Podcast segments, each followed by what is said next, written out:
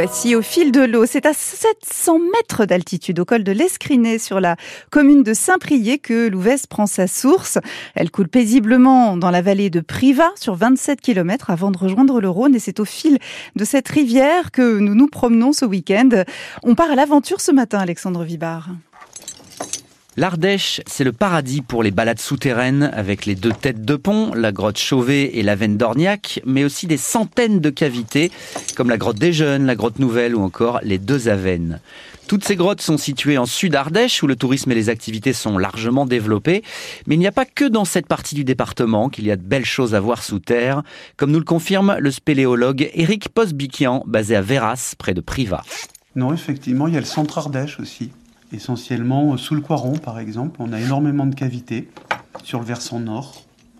Donc euh, essentiellement des exurgences ou des résurgences. Donc on remonte des cours d'eau en fait, des sources, le long de méandres qui parfois, euh, bah, au bout de quelques centaines de mètres, sont complètement impénétrables, hein, puisque on ne peut plus progresser, euh, tout est plus suffisamment large pour continuer à, à progresser. Ça, c'est une image justement d'un de, ces sites? Oui, donc ça, c'est l'exurgence de Verdus 2, pardon. Très jolie cavité.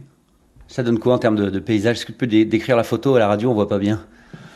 Ben, c'est un paysage karstique hein, qui date, alors sur l'échelle géologique, là on est sur du Jurassique, et on est sur l'étage chiméridien, c'est-à-dire, euh, pour être un peu plus précis, hein, sur une échelle géologique, on est sur du 145 millions d'années là plein de choses à faire dans, dans, le centre Ardèche, de belles grottes. Est-ce qu'il y a des différences avec les paysages souterrains qu'on peut voir euh, plus au sud?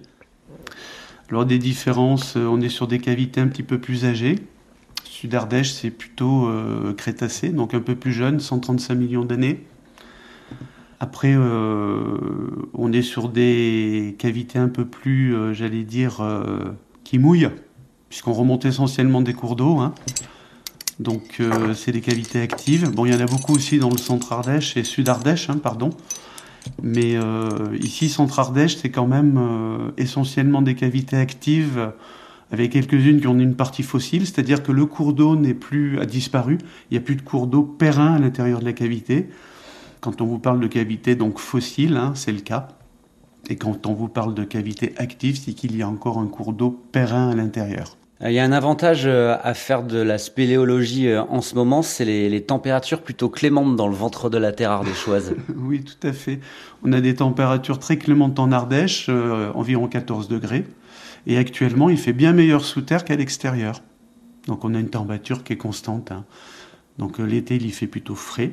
Et l'hiver, il y fait bien meilleur. Hein. Donc plutôt chaud là actuellement. Et la spéléo, on peut en faire toute l'année donc. Et pour tout public? Alors tout au long de l'année, pour tout public, effectivement. Alors tout au long de l'année, en fonction des cas de figure, hein, il y a des cavités où évidemment par forte précipitation, il faut éviter d'y aller. Ça se met en charge jusqu'au plafond.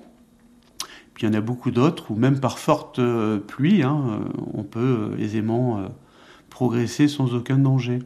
Ton coup de cœur dans la région sous terre?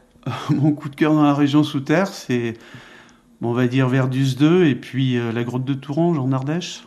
La Chomérac. Elle ressemble à quoi? C'est très joliment concrétionné. C'est euh, très diversifié. C'est de la vraie spéléo, c'est-à-dire que ce n'est pas de la randonnée souterraine. Euh, il y a des passages bas, des passages étroits, avec de grandes salles, euh, joliment décorées. C'est très varié et très riche en émotions. Avec son entreprise Posby, Eric Posbikian euh, propose également du canyoning et de la via cordata, un parcours aventure où l'on progresse avec des cordes installées le long de parois rocheuses. Merci beaucoup Alexandre Vibard. Euh, le contact de ce spéléologue installé au centre Ardèche euh, en vallée de Louvèze est à retrouver sur francebleu.fr dans le dossier au fil de l'eau.